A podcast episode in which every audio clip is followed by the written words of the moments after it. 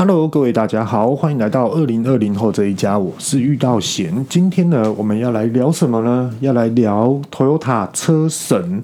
最近 Toyota 出了超多款车子，后续还有要出哦，都蛮不错的。像呃 RAV4 或是最新款的 Artis，无论它是一点八的或是油电混合的，哇塞，现在满街到处都是。那今天要介绍的是 Sienna 这一台车呢，卖得更好，甚至于连日本都卖得并不让给。好，今天我们就来聊这台车。首先呢，这台车呢，我们是二零二零年的十月份齁所签到的，刚好身边有这一台车啊。那这一台车呢，是 Monica 跟她妈妈，我岳母，然后来去选购的这样子。那我从什么时候开始开呢？我是从十一月份的时候开始开这台车，开到现在。那我一般行驶的过程呢，差不多一个礼拜才会行驶一次的高速公路。那这高速公路的行驶距离也差不多在三十公里以内而已，非常的短。那其他的时间都是走滨海，百分之四十是走滨海，百分之六十呢，通通都是在市区走走停停。那想必各位大家也知道，吼，滨海并不是高速公路，滨海还是有红绿灯的。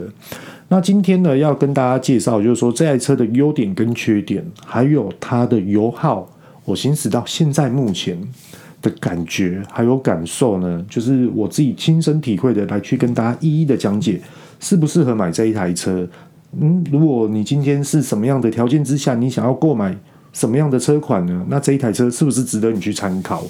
好，那我们今天呢就来聊一下，就说，呃，我们在行驶过程嘛，百分之四十就是走滨海，百分之六十就是走市区。那每一天都会用到这一台车，那这一台车基本上都是我老婆在开，就莫妮卡在开，然后后面就会带两个小朋友。那一大女儿她现在目前是四四岁，那弟弟呢最小的他现在目前七个月，所以说。我们的后座有放两张大的安全座椅，那再来呢，后座最后座我们都会放婴儿的手推车，还有一些小朋友的尿布啊、奶粉啊，还是一些的呃水啊、water 啊这种部分，就一般的上班族的一般包包这些通通都有。那有时候呢，我会跟他们一起去上班，比较少见啊。一个月可能就只有两次到三次这样子。那如果说今天是我的话，我就会带一个电脑包。那这电脑包就也蛮重的。那我们行驶过程中都会开冷气，差不多二十五度。天气冷的话就开二十五。正中午很热的时候就会开到二十二。风速我们都一律是调到一或是二，然后这样子来去行驶。那这一台车哈，先跟大家介绍一下，我们从视野这样角度来去感受这一台车。从驾驶座开始看出去，第一个最大的，我觉得最好用的是它的挡风玻璃的视野非常非常的好。再来呢，第二个就是它的中央的荧幕显示、影音系统，还有它的冷气呢，我觉得它的触感进步的非常非常多。首先呢，这一台车既然我都说进步的非常多，那我是拿什么样的车来去跟它比呢？其实有很多台车可以去跟它比较，我们可以从以前的 Altis，从十代到十点五代到十一代这一款这几款的车子来去跟它做比较，甚至我们可以去拿 Innova 来去跟它做比较，也可以去拿更早之前的 Wish 来去做比较。吼，那以它这种的整个全部所有的仪表板、影音系统、冷气系统，还有它的置物空间。跟各位大家讲，Sienna 这台车真的，你不用去质疑它，也不用去怀疑它，它就是给你很多的置物空间。它给你的置杯架也是在冷气出风口，也就是在我们的前座 A 柱两边都各有一个。那中间的最后面也有一个，是专门呢去给后座的乘客使用的。那它副驾驶座呢，它就分成两个手套箱，一个是往上掀的，一个是往下开的。那它的呃，比如说副驾驶座的门边也有给你可以放资料啊，或是其他的小东西，通通都有。而且我们在手要靠着这种的门窗两边，它的这种的嗯，休让手镯休息的位置啊，都是做一个软皮革，可是它还是以塑胶本体为主的，它是合成皮，它不是真皮。那再来呢，就是说它的后照镜两边的后照镜，我觉得非常的好用，它不会因为说哦风阻系数啦，还是说怎么样，为了车身造型，把这个玻璃呢镜子呢做的比较小，不会，甚至于我们去直接眼睛一看，头一转。一瞄就可以马上很清楚的后面到底发生的状况，你不用再去多装一个广角的一个小小的那种凸形的那种镜子，你直接看这就可以知道。而且它整个的后面啊，譬如说从 B 柱往后的玻璃，副驾驶座的玻璃，其实你头一转一下，你就可以看到，诶，你的右手边是不是有摩托车啊这些等等之类的。那再来就是说，大家应该很关心，就是说它的 A 柱的死角会不会很大？先跟大家讲一下，会有，一定大。那其实这个啊，它不能算为缺点，因为这个一定是为了车体刚性而去特别去设计的尺寸跟它的大小。那有时候我们在左转，你一定身体要往前往后的去摆动一下。又或者是说，你的头要左右左右的摇晃一下，来去看看，诶，我们接下来要行驶的路程中有没有障碍物或者是行人？那其实也有很多这种案例，吼，就是车子呢，它没有就是自动刹停系统，然后它就是一路要左转。要过斑马线，然后就整个路程之中，就是一路被 A 柱挡住，就后来就不小心撞到人了。这种的都有。那甚至也有看，突然看到有人了，赶快紧急刹车，然后路人也吓到，你自己也吓到。所以说，有时候我们在开车要左转或右转，建议大家头还是再摇晃一下，看看一下四周围的状况，我们再来去做一个慢慢的深踩油门的动作。那这台车吼，我并不是会去超车的一个人，我是一个蛮爱车的一个人了。讲到引擎动力啊，其实这台车对我自己的感受，其实我有大吃一惊，真的。因为以前我自己就有开过十点五代、十一代这些等等之类的，然后再来就是 Wish 啊、Innova 这些都有驾驶过，甚至于像我今天也是去台北，然后也是刚回来。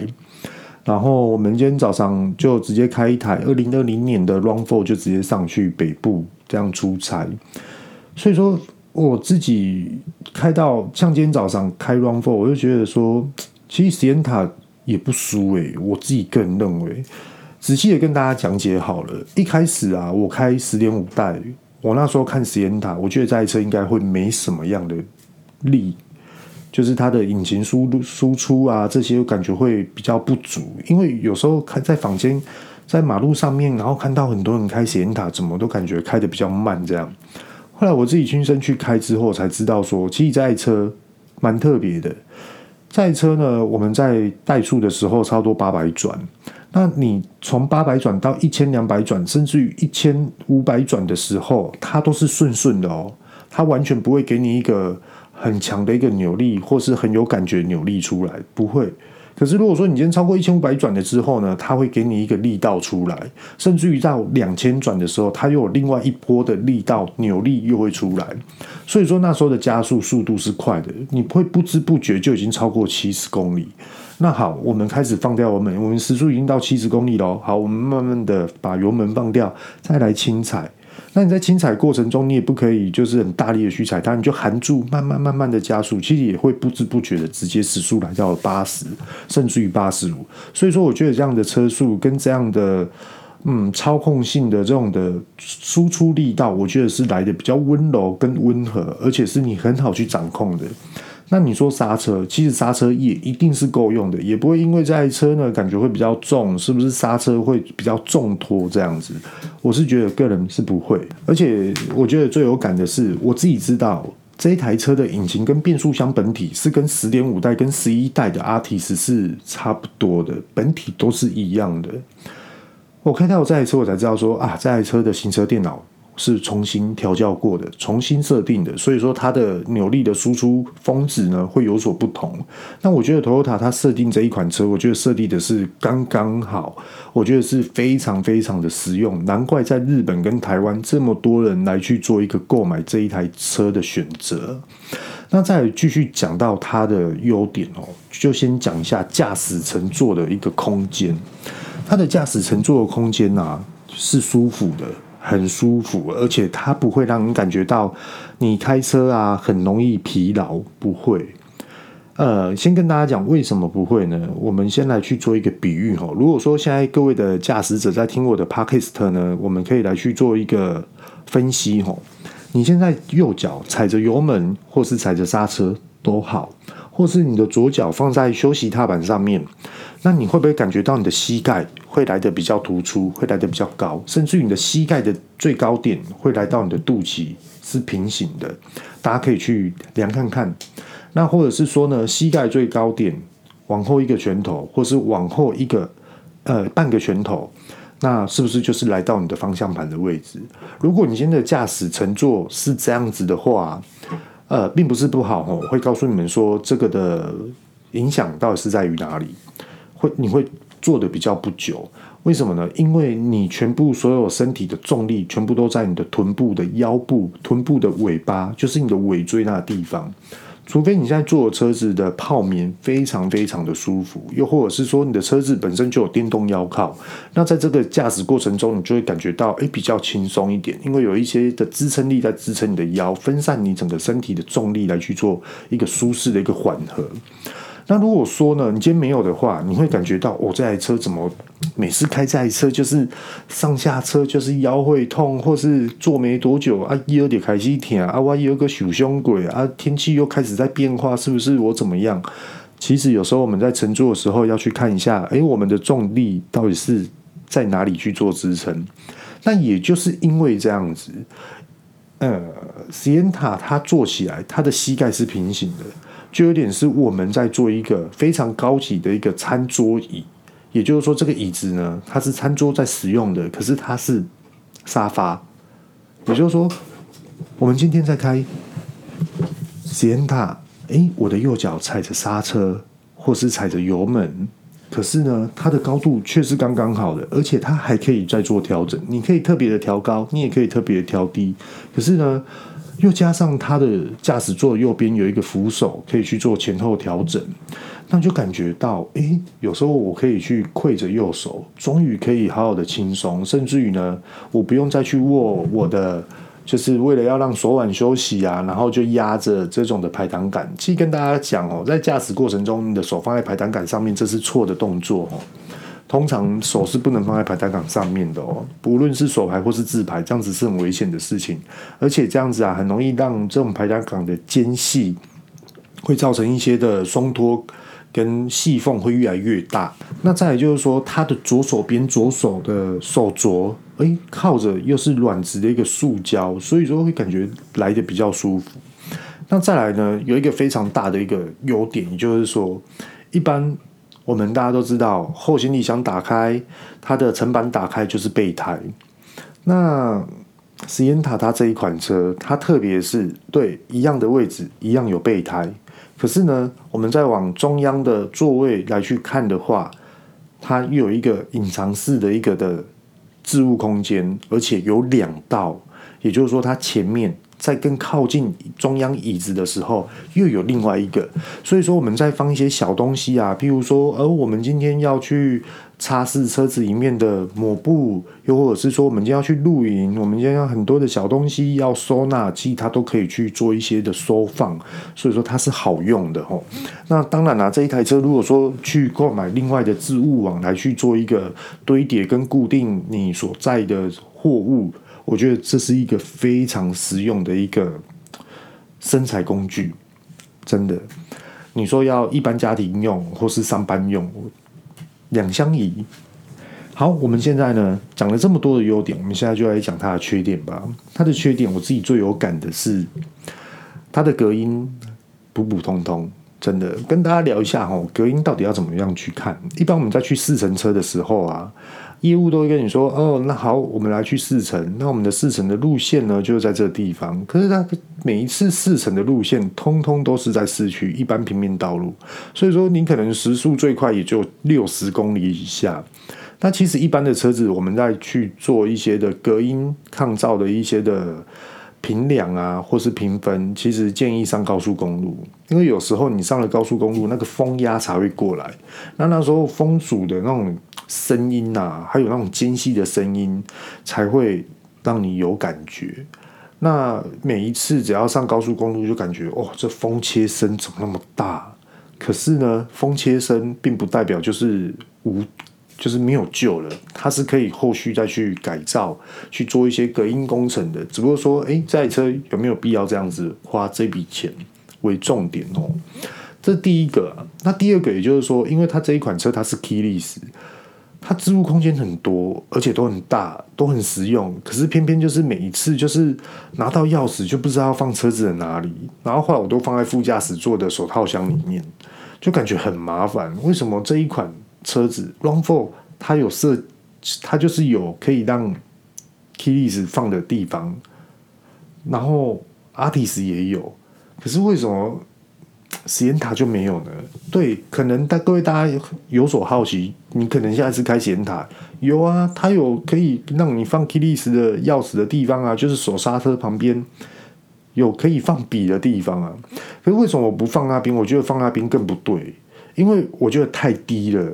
我们一般在开车的时候，诶，钥匙怎么放在这么低的地方？如果说小朋友拿，或是我们一般呢，在喝饮料啊，还是在行驶过程中要拿什么东西，手不小心滑掉，然后掉到下面，是不是就压到钥匙？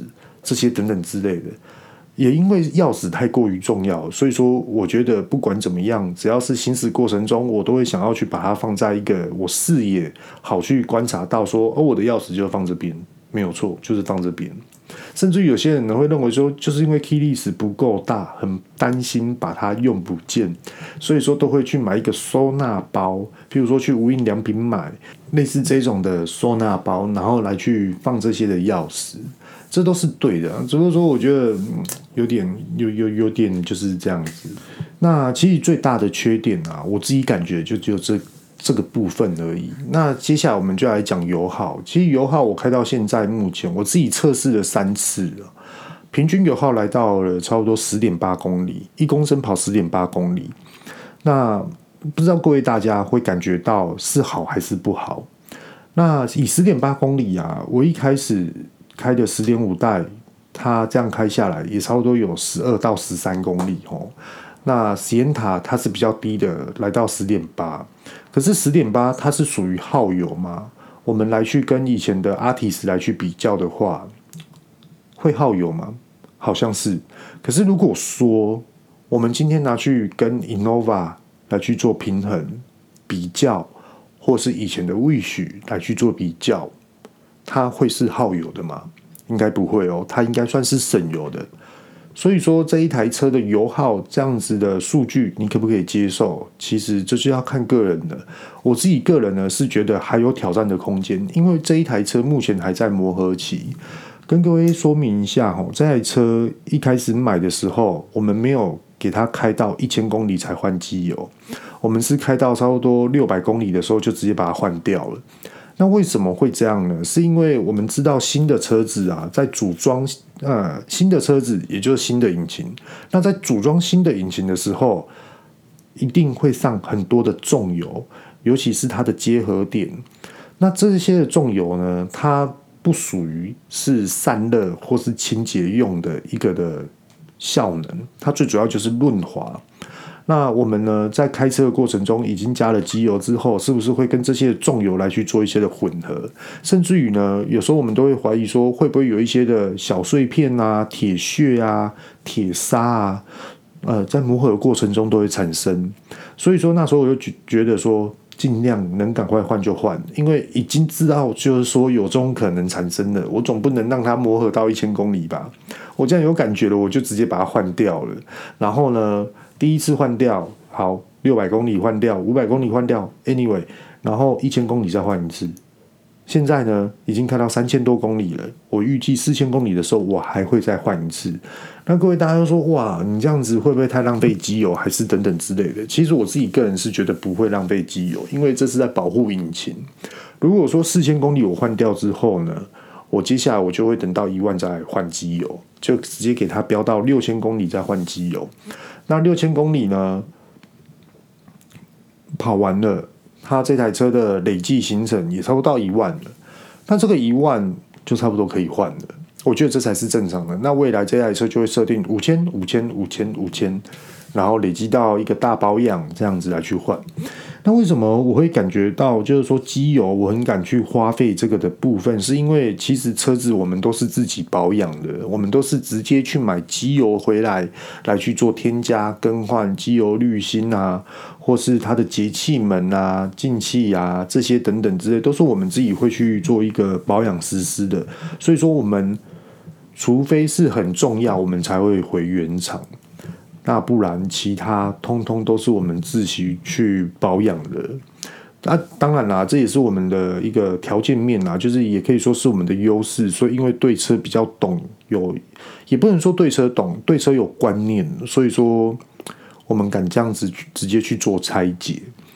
那再来呢，就整体的感觉哦，就是它不是一台可以让你去激烈驾驶的一台车子，因为毕竟它来的车身高度比较高。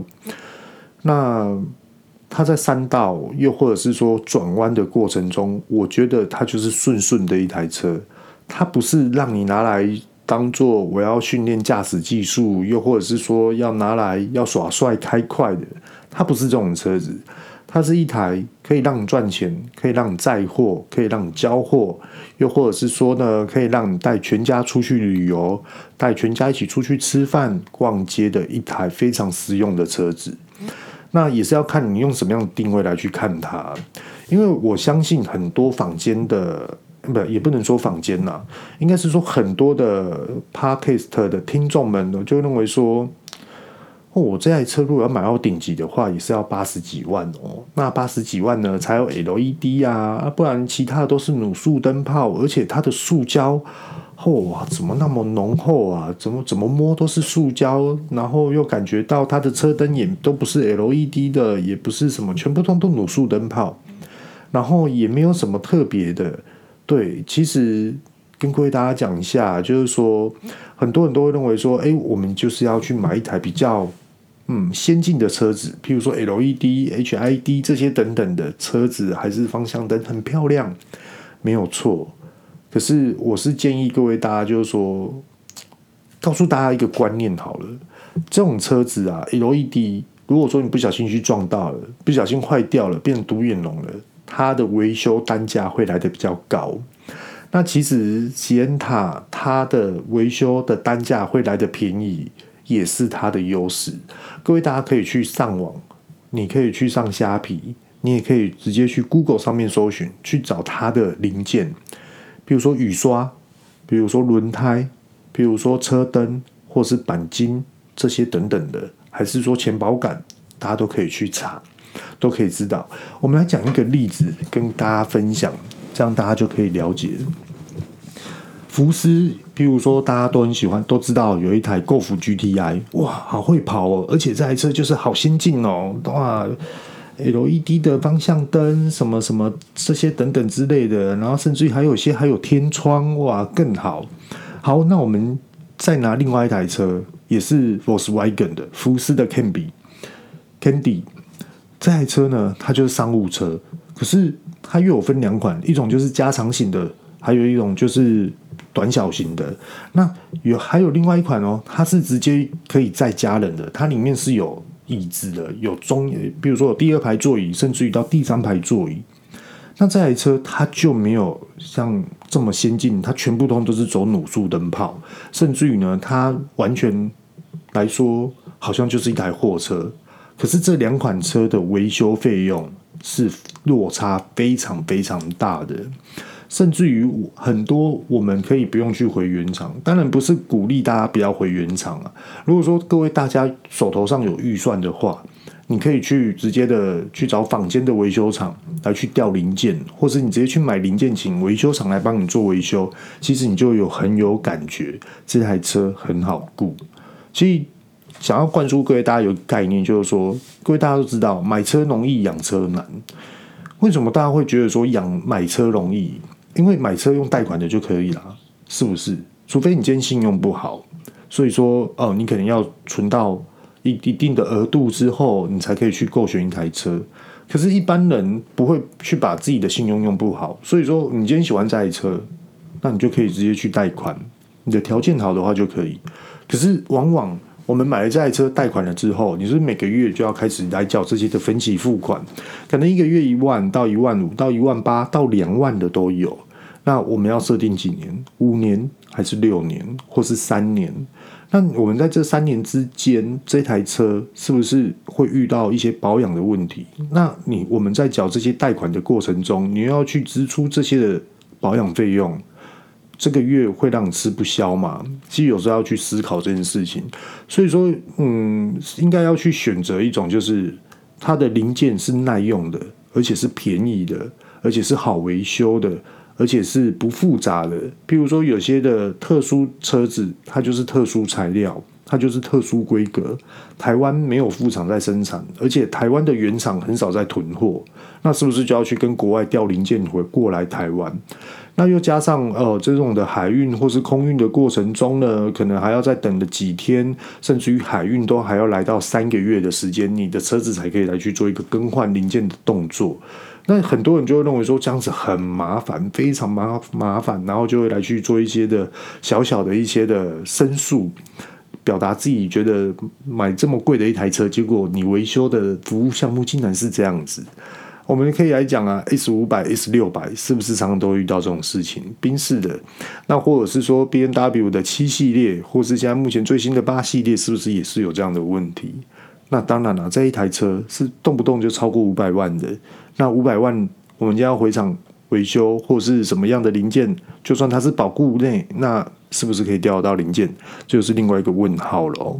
所以说，有时候呢，我们大家要去思考一下，就是说，诶，我们手头上到底要怎么样的去运用金钱来去购买一台车，跟养一台车，我觉得这才是一个最重要、最重要的一个方向啊。那再来呢，也要跟大家聊一下，就是说。一个很多车厂会出现的一个致命的一个，也不能说致命啊，就是很多很多很不实用的一个小问题，非常的不实用。来去跟大家分享一下，就是这样。呃，现在我们大家都知道说，哇，影音系统现在都是做荧幕的、触碰式的，越做越先进的。Apple CarPlay 都出现了，还有 Android 系统也都出现了。那是不是就有倒车显影？其实跟各位大家讲一下哦，倒车显影啊，在安装其实它是有它的技术跟它的美感，就是一些小细节要特别注意的。例如说，一般的轿车，像十点五代的阿提斯，它的摄影机呢，后照的摄影机装的会比较低，因为一般来说，很多的车厂为了它的车屁股的审美观，然后这些的倒车显影都会装在车牌的上面。那有些的车牌它设计的比较低，那是不是你的倒车显影装的就会比较低？那我想要所表达就是，如果我今天我的倒车显影装的比较低，而且照的角度又是路面，请问一下，我们今天要倒车的时候，是不是我们的荧幕的视觉跟它的整个的路感跟视觉感，通通就是有很多的死角，更容易出现？如果今天把倒车显影装高一点，又或者是说角度调的照远一点的话，会不会对你来说更好使用？呃，更好使用啊，不是更好使用，不好意思说错了，应该会是这样子。像斯延塔它的车身后面的车身来得非常高，各位大家有没有发觉到，有很多的实验塔后面都撞伤，它的后行李箱、拉片门很多都撞伤，都凹凸不平。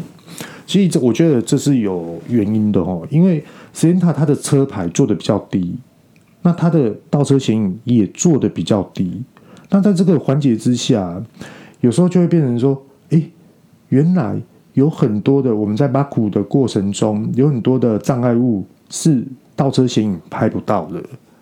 跟各位大家讲一下，如果说你今天生活在台北，而我今天在台北的，嗯，可能有一些地下室。它的管路、通风系统或是排水系统呢，做的比较低，那是不是我们就会去撞到它？因为我们太过依赖倒车显影的荧幕，那其实这也是一般驾驶者的一种的使用的一个心态了，这不能怪驾驶者，因为今天竟然有倒车显影的，我们今天要把股，我们是不是就会去看倒车显影的荧幕内容，来去操控我们的车子？那在这个部分，很少很少有人，除非你很有经验，你才会再去看中间的后照镜。诶，是不是后面有东西呢？高一点的地方会有撞到东西啊，这些等等的。可是如果一般驾驶者，尤其是女性，她们可能呃，我们要赶时间，我们今天要做什么样的事情？可能想要已经好不容易找到车位，就是想要赶快的把车停好，就砰一声，奇怪，倒车显影没有东西，为什么车子被撞到？哇，原来这么高！尤其是露营的时候。